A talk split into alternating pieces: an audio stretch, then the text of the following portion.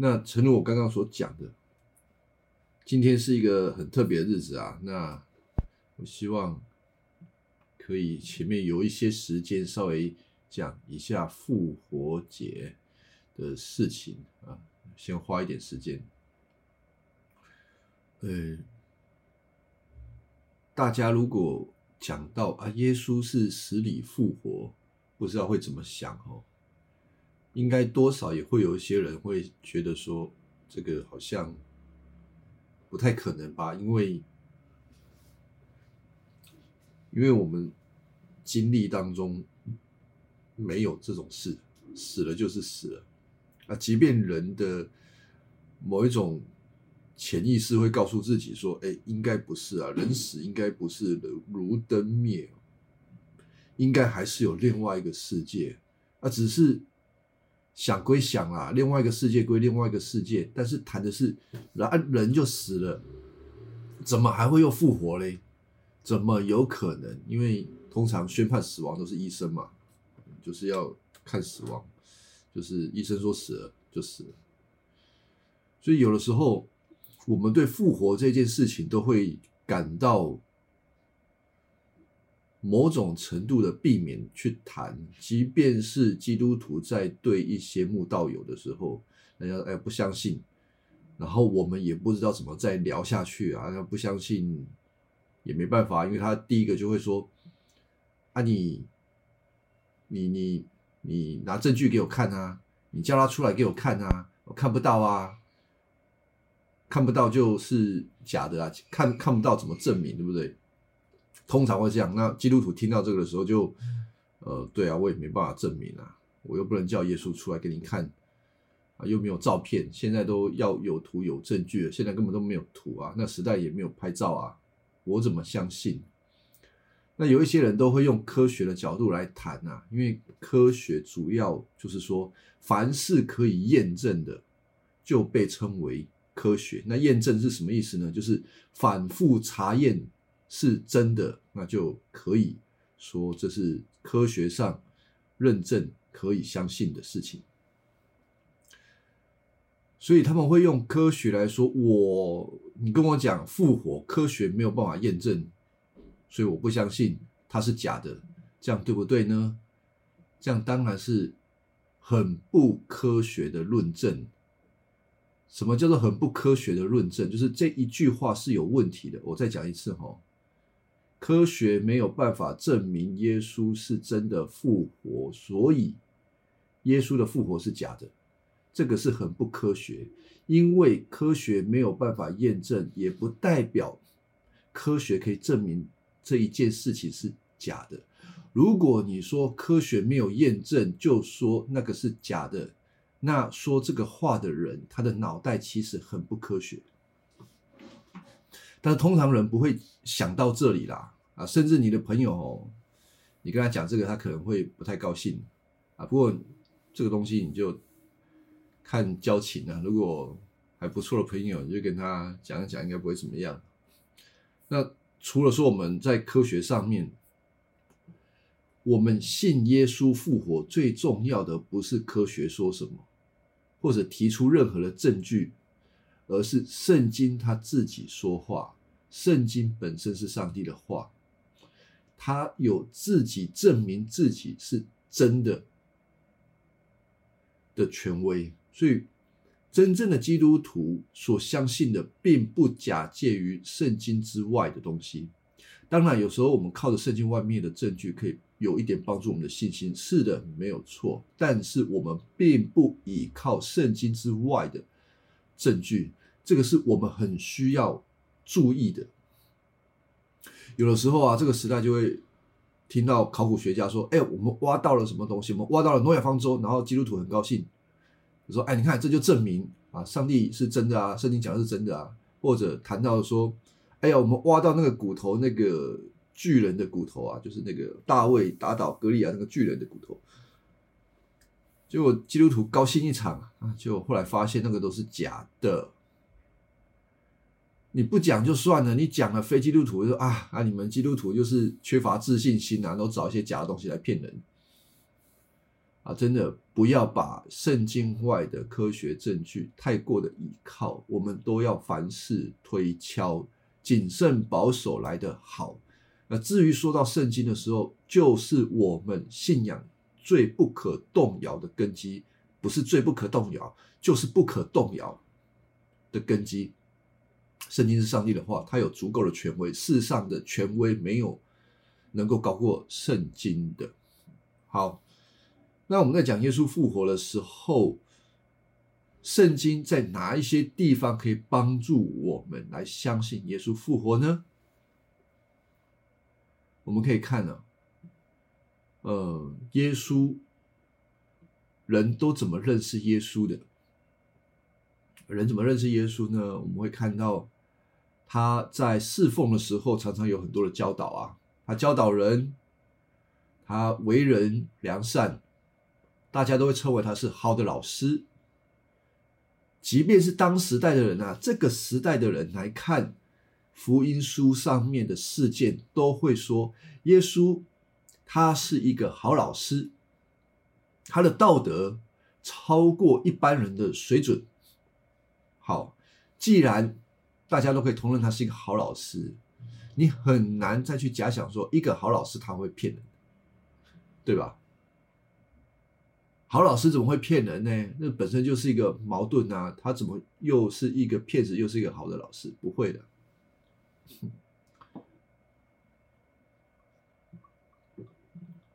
那这是其中一个理由啊。那还有呢？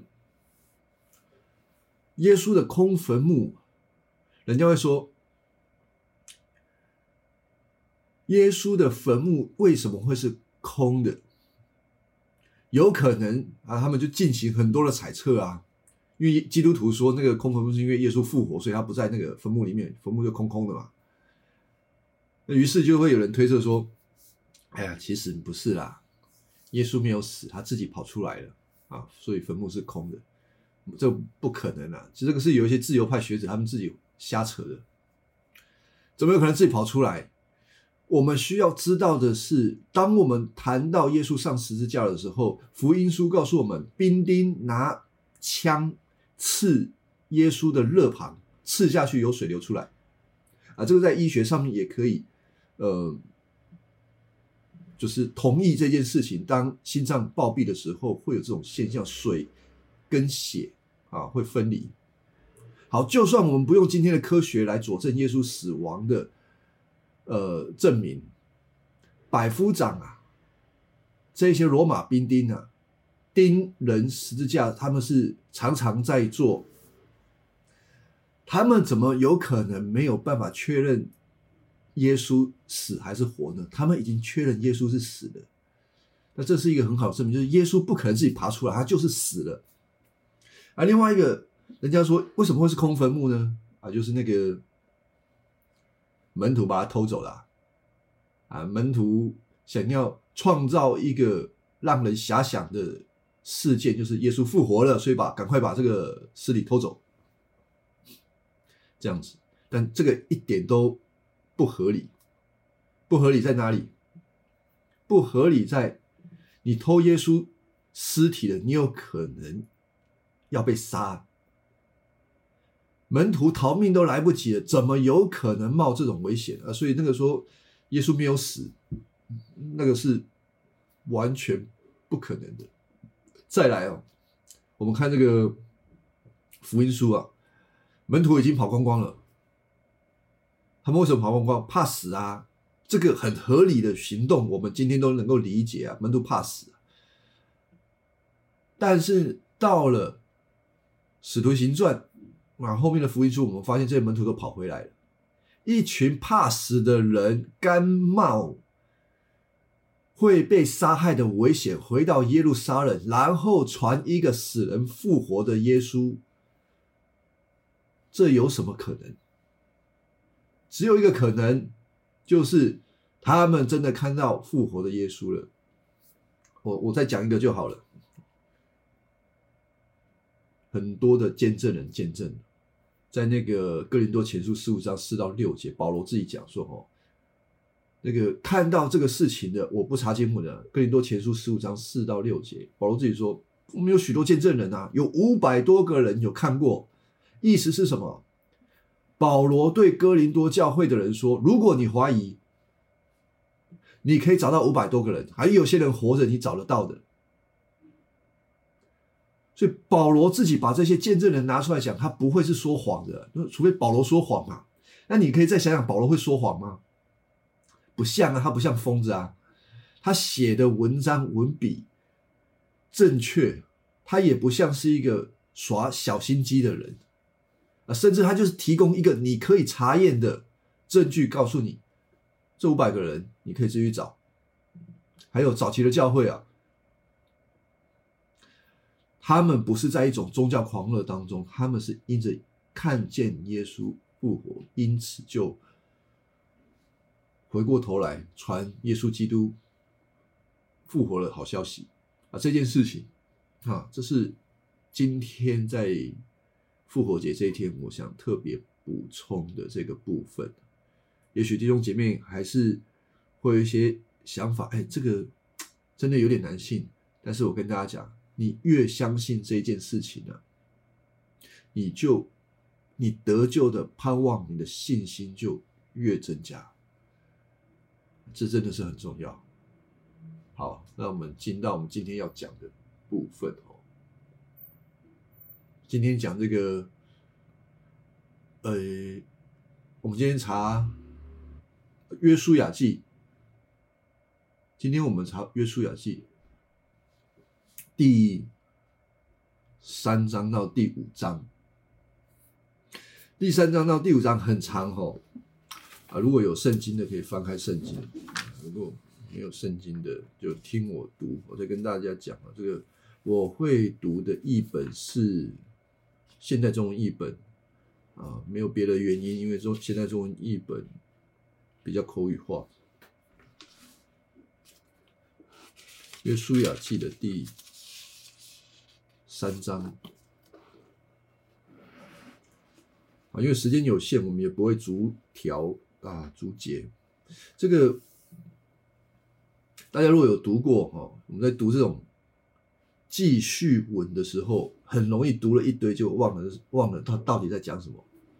好，所以我会鼓励大家，就是你你读了一堆之后，你就是要把眼睛闭上，想想你刚刚读了什么，自己回答自己。你刚刚读了什么？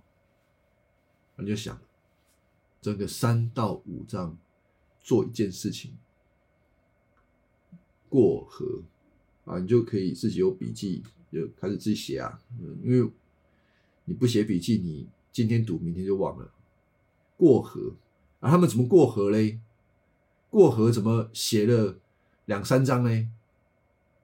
好奇怪哦，过河不就从这边过来，而且。约旦河不是一条很大的河，不是什么长江、黄河那一种的，它大概就是小条一条、小河一条啦。那过这一条河为什么要讲这么多？它里面巨细靡遗的告诉我们过河的步骤，所以我们就想想这些步骤有哪一些东西被强调了呢？强调了。上帝吩咐约书亚，强调了上帝让约书亚在整个世界当中被高立起来，让他的百姓认同约书亚。还有强调什么？上帝透过约柜来证明他与他们同在。还有什么？没想到他们还做了一件事情，在河里面拿石头拿去摆做纪念碑。还有什么？还有他们在第五章的时候，这个这个行割礼啊，就是割包皮。好，你脑袋大概有这样子的结构，帮助我们理解整个事件，就在说他们要过约旦河，进到迦南地，所以这个地方你就得脑袋有清楚。过约旦河进迦南地，那约旦河是什么意思呢？迦南地是什么意思呢？呃，这个礼拜那个前面就问我一个问题，他说，他看一个查经啊，那个网络上面很多查经资料，他就说哦，那个圣殿那边有十二道门，什么阳门、苦门、角门，什么门门门很多门啊，十二个门。然后那个资料就说哦，这个门哦，在新约是什么意思？而且新约是什么意思？这个什么意思？就一个一个把它丢过来啊，这个每一个门都有它的灵异的意思，就是有一个更深的意思，这样子。那我跟大家讲哦，这个有的时候就变成灵异解经，灵异解经下面艺术嘞。我先把这个我我我这个礼拜翻的图给大家看，大家可以开我这个礼拜发的这张图，那个图很重要，避免我们灵异解经呢。有时候我们灵异解经就是看到经文的本身，你不，你可能看到一个事件，你看到一个东西。或者看到一个人物，你直接把它拿来应用，你就看我的那一张图上面有一二三四嘛，一二三四，你就把一，你不经过解释的直接跳到四来应用，你就照做。你认为你就像那个旧约所讲的那个直接照做，你就蒙福。但是我告诉你，你绝对失望，你搞错了，你搞错圣经了。你绝对失望，哦，这个绝对我很肯定，绝对。为什么？你现在开始哈，把圣经的真言书拿来背，照着真言书所讲的，一个一个的应许，照着去做，能不能得到真言书那里面的应许呢？你会发现，有的得到，有的得不到，而且绝大多数很多，你做了一堆，你也不见得得得到。我告诉你，一定失望，你看错了。啊，经文本身不是叫你直接一对一的拿过来照照样写，或者是照样的拿来做一个应用，或者是直接解释。我说这个叫做灵异解经，我们不是这样子灵异解经的。那一个正确的解经方式是什么呢？你必须先读到经文本身的上下文，它。经文本身背景该有的意思，先解释完它的意思之后，再看到这个意思本身怎么样，在整本圣经在救赎历史里面，我讲的更精准，就是耶稣在十字架上面成就的工作跟这一个意思什么样的关系？当你明白了这一条道理之后，你再进到应用。你才会知道说，我们是在恩典里面来遵守上帝的旨意，而不是要直接拿来用。呃，所以有一句话我们说啊，圣经是我们的我们的那个什么什么地图哦，不是地图还是什么工作手册啦。我说这句话又对又不对哦。什么叫又对又不对？对，它确实是我们的生活手册。因着我们认识福音，认识耶稣基督所成就的事情，我们知道要如何的来依靠他。不管我们发生任何的事情，他是我们的工作，我们的生活手册。手册，我说对。但是你如果不是看到耶稣基督了，我说错，那不是工作手册，那个不过就是你把圣经当做是一个练功练功手册吧，就是武功秘籍，要你自己练。练成什么？练成练成一个耶稣基督的样子，但是你不是基督啊，而且你也练不成啊，你只会吃土啊，最后就会变成这样了。你要么不就是越来越骄傲，可是你那个骄傲是假装的，我假装自己很棒啊，假装我都做到了，其实没有。那要不就是很难受，因为你根本就做不到，就会变这样。所以一个正确的解禁是重要的。好，所以包括我们今天要刚刚讲，像过河、过河，还有迦南地这个地方，那这两个原先经文的解释我就不太讲了。我已经讲河本身，河啊、水啊，在旧约整个文化当中，他们就是认为是一种黑暗的势力。那我为什么解释是黑暗的势力？因为在整个旧约里面有许多的经文都这么的描述，我们不查考这些东西了。所以当他们要过河的时候，等于是在一个黑暗当中要跟他们抵抗。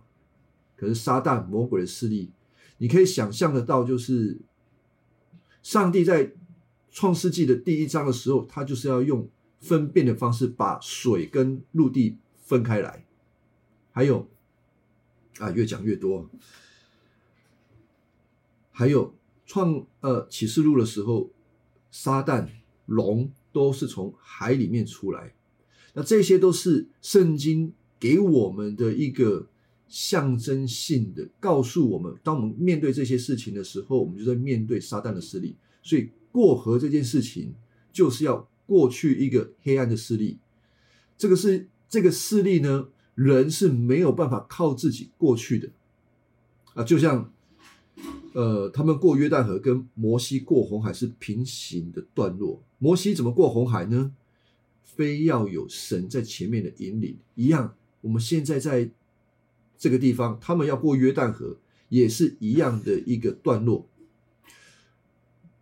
过约旦河，约旦河的那一边叫做迦南地。迦南地的预表就称之为新天新地，是神要给他们的一个国度。上帝指明的国度，在旧约当中预先的来到，石门预先的来到就是迦南地，而到了整个历史的尽头，就是全宇宙的更新，那个叫做新天新地。那如果先不要讲到那么抽象的，今天指的就是整个地球所有的土地正在更新。好，啊，这个所以他们要过去嘛，过去这个迦南地，他们要得地为业，啊，是这样的一件事情。所以这就变成说，整个仪式很重要。上帝要让以色列知道说，帮助你们脱离这个撒旦的权势，是耶和华神帮助他们进到迦南的。也是耶和华神，而迦南这块地方，大家可以想象成就是今天，他就预先表示是今天整个世界。那我们就有一个比较宏观的角度来看整个第三到第五章，才会觉得哦，原来这个过程这么样的重要。我们就从第三章开始，这个。第一节，第二天早上，约书亚和所有以色列一大早起来，从石亭离开，来到约旦河，在那边扎营，等着渡河。第三天后，人民的领袖到营中各个地方，吩咐人说：“接下来呢，你们要看见立位之派的祭司，立位之派的祭司就是专门上帝指派抬约柜的一个族群。好，如果你们看到祭司在抬约柜前进的时候，你们就要拔营跟着前进。”神的约柜要在他们的前面开路，跟他们说这是你们没有到过的地方，所以呢，他会在前头领路。但是你们不要靠近约柜，你们跟他要有一公里的路远，因为神是圣洁的神，他不让其他的人触碰约柜。啊，第五节约书亚就吩咐人民说：啊，你们要洁净自己，因为明天早上神要施行神迹。啊，他们就照办了。啊，洁净自己呢？简单讲一下，他们怎么洁净呢？啊，就是去洗澡，用水去洗澡。啊，过约旦河之前用约旦河洗澡。水在旧约就是在预表一种，啊就是水在旧约就是使自己洁净的一个会用到的一个东西啦。水是拿来洁净自己的，他们就是去洗澡。啊，洗一洗，预备他们的心。旧约常常是用外在的东西，为了要表明我们内心的问题，所以也许你们会觉得啊啊，洗澡就叫洁净哦。嗯，对啊，在仪礼上洁净啊，不代表他们心里是真的洁净的，但是从仪礼上面的保护作用，他们就是被洁净的一个群体。啊，在旧约的时候是这样子。我们继续看下去哈。啊，第七节，上主对约书亚说：“今天我要使所有的以色列人尊你为大领袖，看我，他们会看出我跟你同在，就像我与摩西同在一样。”所以，我们看摩西跟约书亚哪一个比较伟大呢？啊，那我们看应该是摩西比较伟大，但是主说没有，我看我要让约书亚跟摩西一样伟大，站在同样的位置上。在第九节哈啊，约书亚就对人民说啊，来吧来吧，我们现在要准备过河了，大家就准备要过河。然后我们这边稍微跳一下，第十四、十五节。描述了那个时候是收割的季节，水涨过两岸啊，收割季节，所以水位特别高。于是民众把银准备过约旦河，祭司们扛着抬着他们的约柜就往前走。祭司的脚一入水，水就停住。上游的水在沙拉旦附近的亚当城汇集成一套水堤。下游的水就流到死海里面，反正水干了，那他们就把约柜抬上去，约柜抬上去，抬到这个约旦河的中间停住，人民就开始经过约旦河走干地过去。啊，这个第三章基本上是这样子。再来第四章描述一件事情，就是他们要立时啊，上帝叫约书亚说，你要吩咐那个。你的百他的百姓在约旦河中间扛十二块石头到哪里？到约旦河的西边，就是迦南地的那一边，把它们叠起来，干什么嘞？那啊，就是描述做纪念啊，就是我们当时怎么样过河的，要给后面的人知道，做纪念，给他们知道。嗯。我看一下笔记，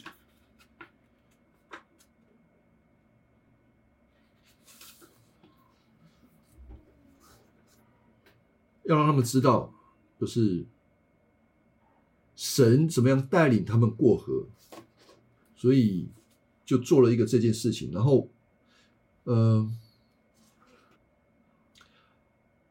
好，那个纪念的东西就放在河岸的另外一边。他们都照照着啊约书亚的命令做好了，做好了之后，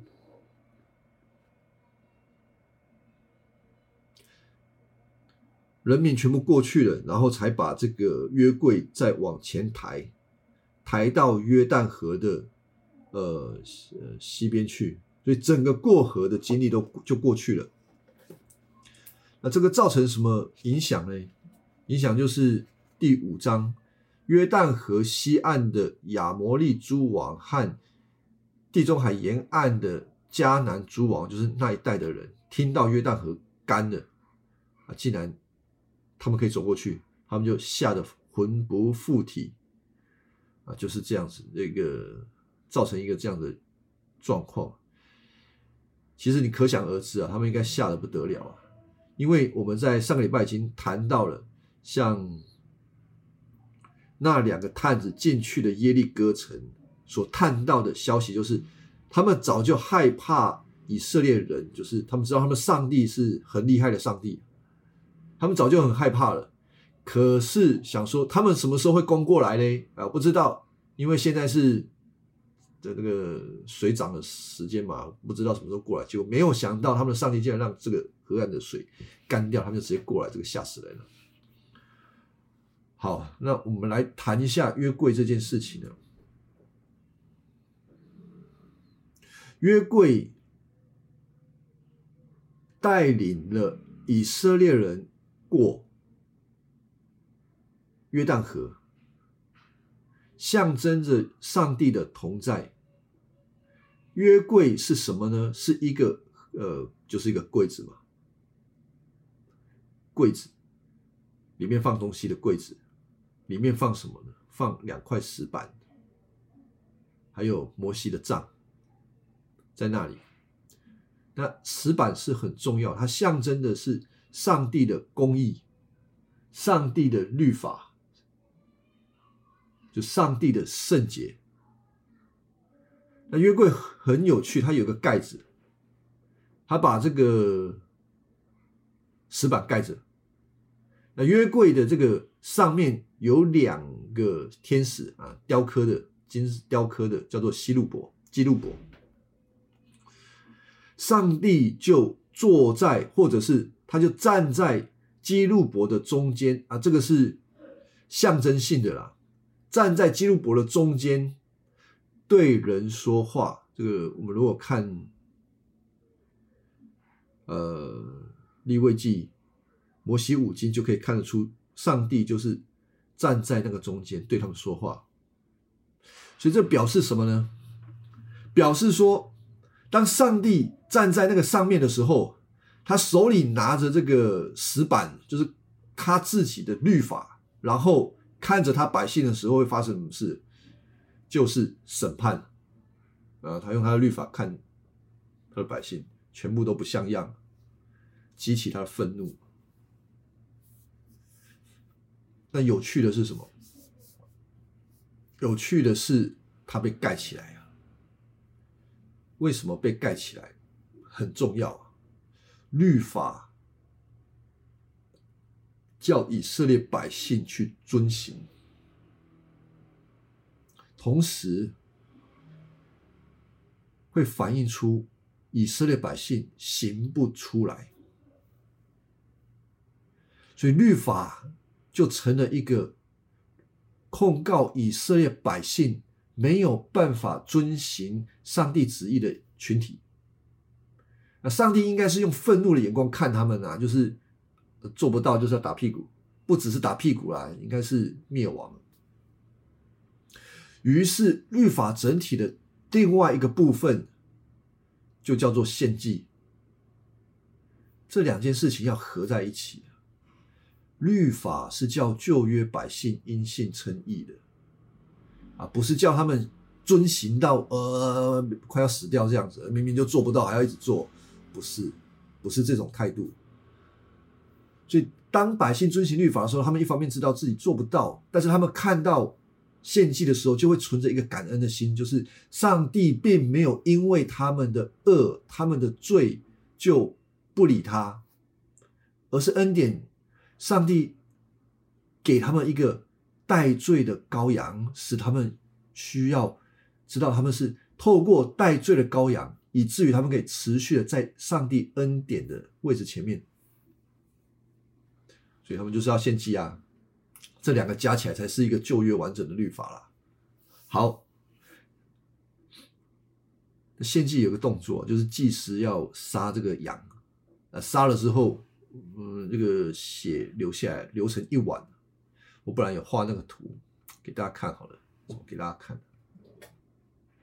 这是临时画的图啊，我自己笔记画的图啊。什么意思嘞？啊，这个下面这个东西叫约柜啊，里面放了两个石板，里面是代表律法跟圣洁。然后呢，它就被盖住了。那盖子这个是施恩座，盖子上面有两个天使，天使我不会画。然后呢？大祭司要做什么？他就要杀那个羔羊的血啊，杀了就拿了一个碗啊，里面就是血嘛。然后进到这个至圣所，进到这个里面就是要喷洒这个洒血在这个施恩座上面。所以施恩座呢，它就被夹在两件事情上面，一个是上帝的圣洁，另外一个就是不圣洁百姓所流出来的代赎之血。这个是施恩座很。夹在中间，你就觉得有点尴尬的地方。这表示这也是上帝恩典与怜悯的地方。上帝没有用他原本该审判他百姓的律法来看他的百姓，而是透过一个施恩座先包容他的百姓，要他的百姓干嘛嘞？等候那真正的。献祭就是耶稣基督，好是这样子，所以整个约柜让我们认识到，上帝是用一种怜悯施恩的方式与他的百姓同在，不是说上帝可以容许他们作恶，是上帝把他们应当负的恶，先暂时的透过羔羊的献祭，暂时容忍他们。羔羊的那个是没有用的，真正有用的是耶稣基督的保险。好，所以施恩座就有这个作用啊。除了施恩座之外，我们在这段经文里面还要看到什么呢？呃，看一下时间。好，我们谈一下这个他们立石头嘛，这个立石头到底有什么用意？我我没有把这个结构，就是经文的结构给大家看。不过我跟哎，我们来看一下哈，立石头是要做什么？我们来看四章八到十节。我们回过头来看一下四章八到十节。第八节，那十二个人执行了耶稣亚的命令，他们遵照上主的吩咐，在约旦河中取了十二块石头，每一块石头代表以色列一个支族，带到营那里。好。耶稣也在约旦河中啊，另外也又堆了十二块石头。那这边不要误会啊，通常传统上认为纪念碑只有一个，纪念碑没有两个，不是两个，不是在约旦河的中间又立一个，那个也看不到啊。嗯，就是约书亚把那个河岸的石头又搬回去，把别的石头搬回去了。这个有时候文字叙述会有一些模糊的地方。啊，搬这个石头四到七节啊，应该要看第六节啊。他说立纪念碑，将来你们的子孙问起这些石头纪念的是什么，你们要告诉他，就是上主的约柜过约旦河的时候，河水停止，这些石头永远要以色列人纪念在这里所发生的事情。好，所以为的是要让后裔记得。那在四章二十到二十四节一样，二十到二十四节，看一下二十。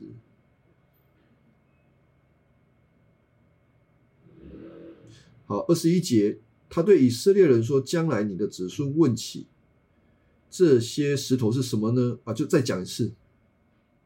所以这一件事情被提了两次，就很重要的显出历史。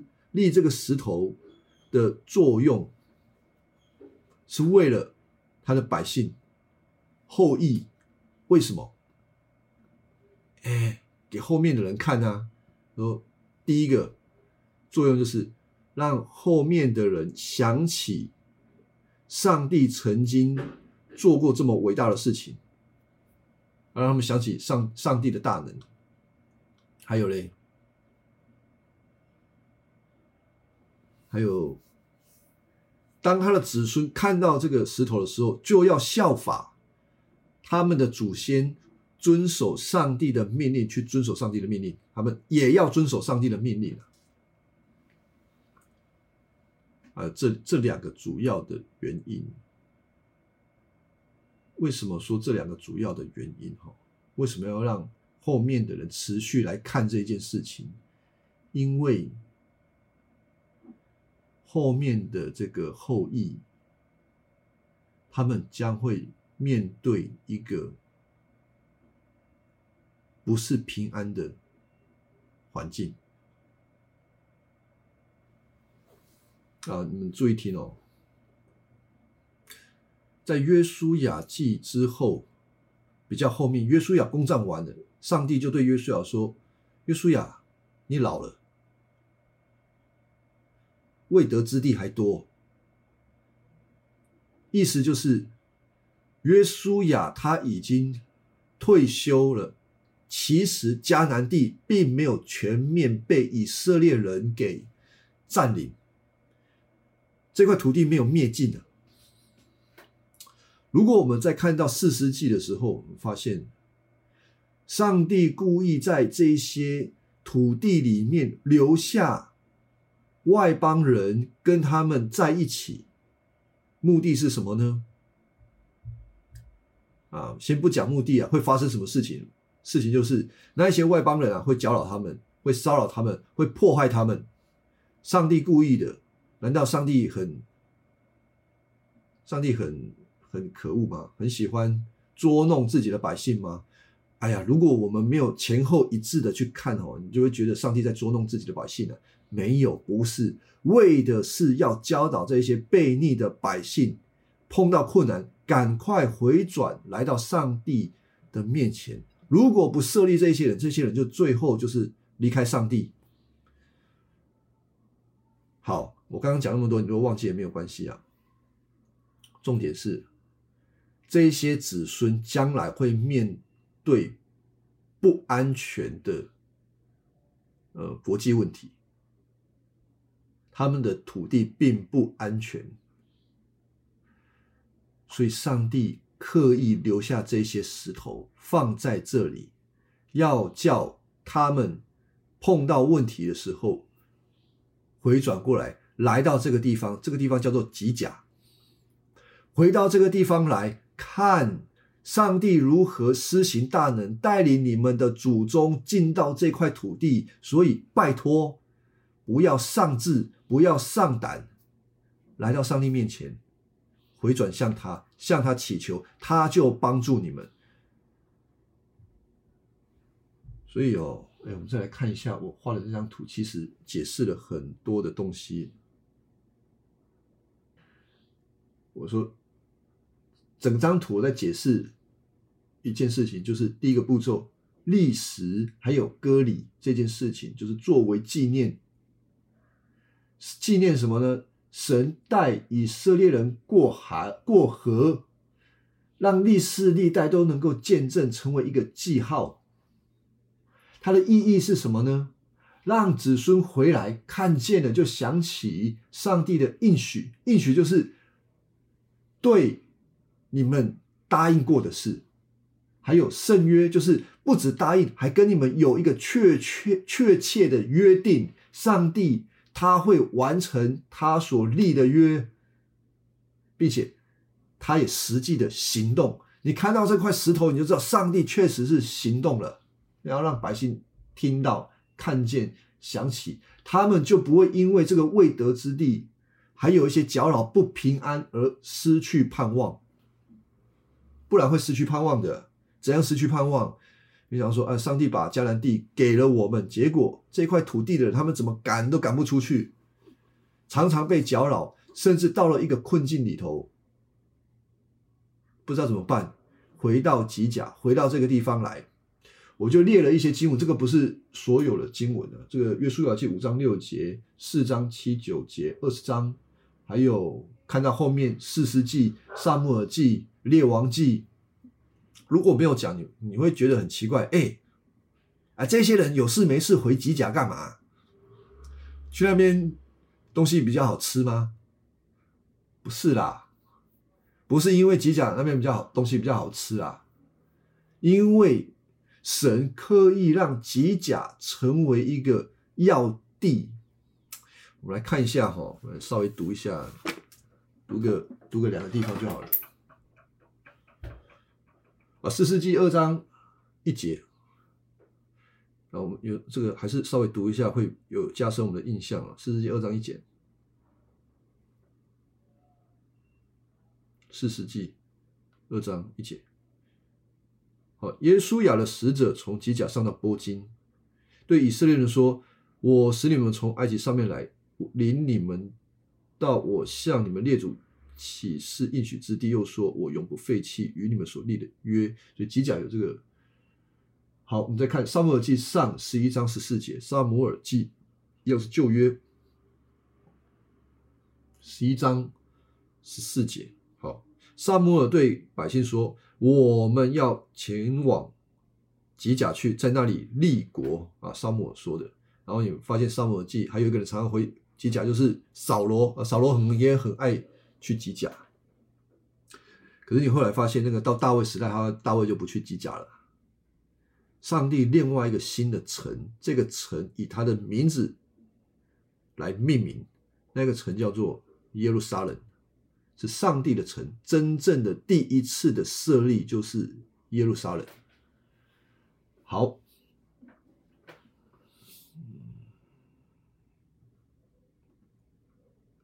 好，就是这样子。那如果我们看一样，回到这个图来看呢，我说，那这个纪念呢，我们怎么看到耶稣基督在新约当中的应验呢？我们可以看，基督按照应许使圣约的百姓进入土地。同样一件事情啊，在末世的时候进入土地，进到一个新天新地，以什么为记号呢？以洗礼，还有洗礼，还有圣餐礼。新约里面的圣礼只有两个哦，啊，婚礼不是哦，两个圣礼就是盟约的管道就两个，一个就是洗礼，一个是圣餐礼。啊，没有别的了，没有那么多礼，没有像天主教一堆的礼。这两个礼是耶稣基督所赐下来的，我们必定要持守。好，那这就是一个完整的从耶稣基督里面来看一个新约的记号，成为我们进入那个真正的新天新地的应许。我们也来看几段经文，就是哥罗西书一章十三节。哥罗西书，我我我我可能有些东西我会稍微讲快一点哈，我希望可以讲一些应用的部分。哥罗西书一章十三节，好，这段经文就是，他就是基督救了我们脱离黑暗的权势，把我们迁到他爱子的国里，是基督救了我们。过红海、过约旦河，都是一种预表脱离罪恶世界、进到新世界的一种象征。所以，这个哥罗西书也是用一样的语法。我们怎么脱离黑暗的世世界呢？靠着耶稣基督进到哪里？进到一个新的爱子的国度。再来，我们来看一下灵前十一章二三节，灵前。十一章二十三到二十六，也要纪念什么事情？我当日所传给你们的原是从主领受的，就是主耶稣被卖的那一夜，拿起饼来注谢了，就拨开，说：“这是我的身体，为你们舍的。你们应当如此行，为的是纪念我。饭后也照样拿起杯来说：这杯是用我的血所立的新约，你们每逢喝的时候要如此行，为的是纪念我。”你们每逢吃这饼、喝这杯，是表明主的死，只等到他来。所以圣餐礼就成了一个新约的记号。我们借着这些礼仪，有一个外在的记号，使我们有一个呃确据进到那个新的国度里面。好，我刚刚一直讲外在的记号。外在的记号是因为内心的相信，所以拥有这个外在的记号。我补充一下，所以一个完整的图画就是这样子。我们在耶稣基督里面已经领受了。我们为什么要时常的回想呢？回想耶稣基督所做的事情呢？像我们今天也领圣餐，那为什么呢？因为我们。还没有完整的进到新天新地里面，我们还处在一个末世当中。我们的生活常常也会碰到困难，让我们垂头丧气的事情太多了。我们需要基督给我们加添加力气，所以我们需要时常的回想主。那讲一个更大的，就是上帝的旨意是要让他自己的百姓进入世界。成为一个最后的世界，要成为一个基督化的世界。这里我们讲的迦南地就是一个世界的缩影。以色列人进去，开始要来把不属神的势力全部驱散开来，要一个全完全属神的。但是后来他们失败了。在新约，我们也看到一个。啊，或者说，上帝的旨意就是要让他自己的百姓来影响整个地球，这是从亚伯拉罕的这个应许开始。他的应许是这样子，但是旧约的以色列并没有在迦南这块土地当中完成这个任务，他们失败了，以至于过了多久呢？啊，一千五百多年吧，啊，一就是耶稣基督来到之前，罗马帝国殖民以色列人，他们并没有因着时间的推进，然后更加的朝向上帝的应许来发生了，而是越来越糟糕，越来越糟糕，直到耶稣基督来了。看起来也没有更好啊，但是大家要注意，这个是上帝他工作一个巧妙的转换。在旧约的时候啊，人拓展神的国度是透过生养，是透过奴隶进来啊，所以人越来越多。但在新约不一样，新约透过。耶稣基督所成就的救恩就是福音，来拓展神的国度，所以就完全不一样喽。从哪里开始呢？从耶路撒冷开始拓展到全球，这是上帝的工作。我们要看的是整块地图。好，那我们现在所发生的事情跟。以色列人他们要进迦南所发生的事情极其的相同。以色列人没有办法赶出去所有不属神的这些，没有办法灭尽这些迦南的外邦一样的。今天的世界里面，教会也对外面的许多非基督徒的人，还有他们的文化显得无能为力。甚至这个世界往上帝的应许的反方向在行走，在移动。如果我们心里活着说：“主啊，我一定要为你光复你的这个地图”，我们会感到丧气啊。如果我们只是只是什么，好像。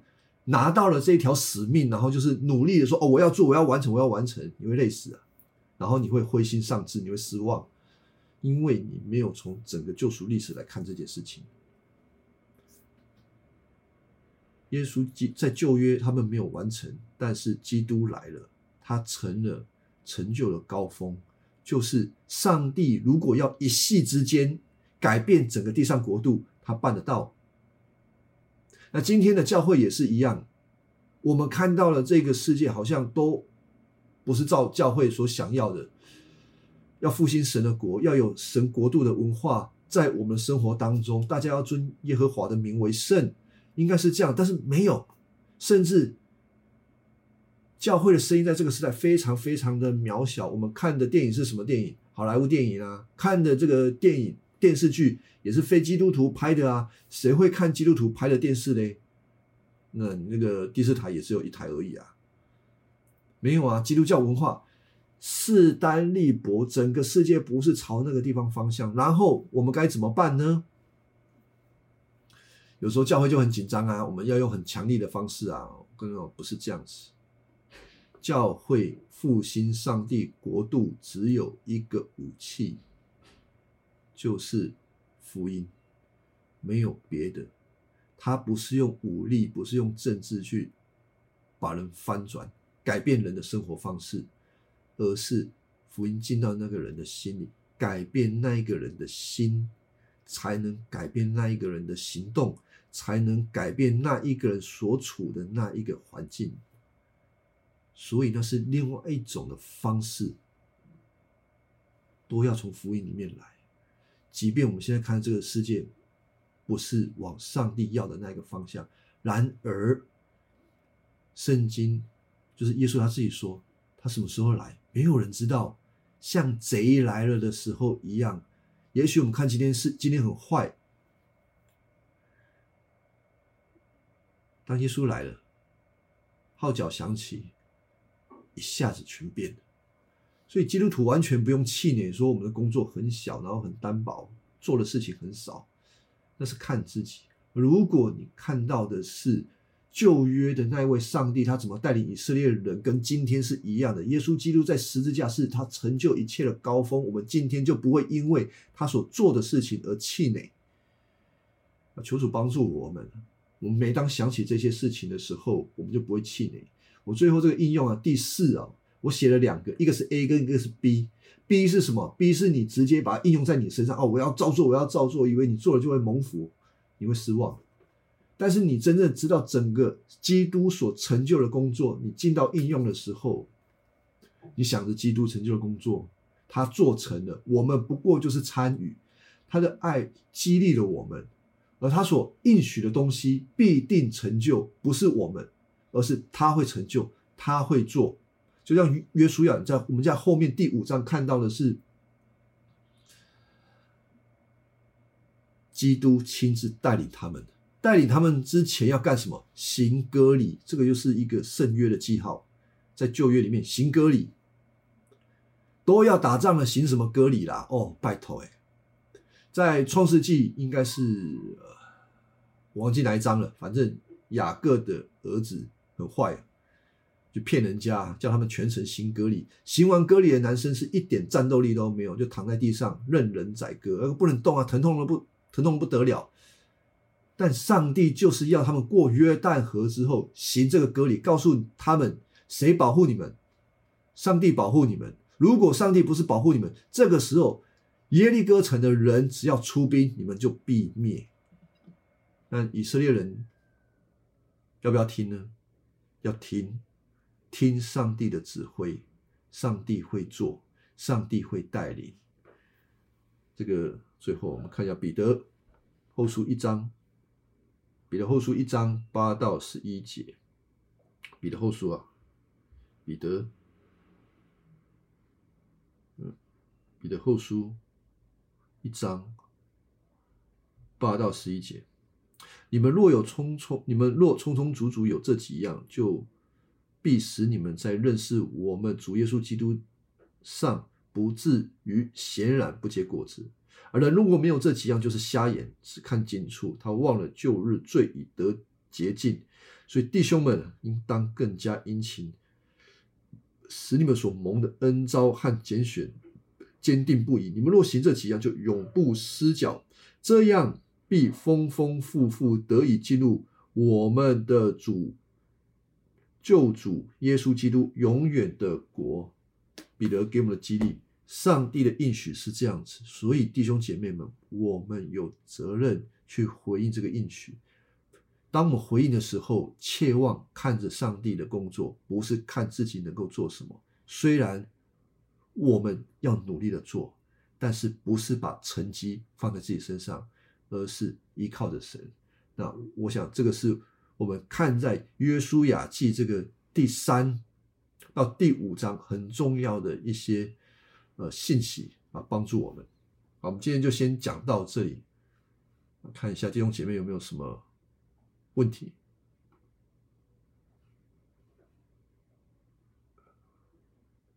哎，我有录音吗？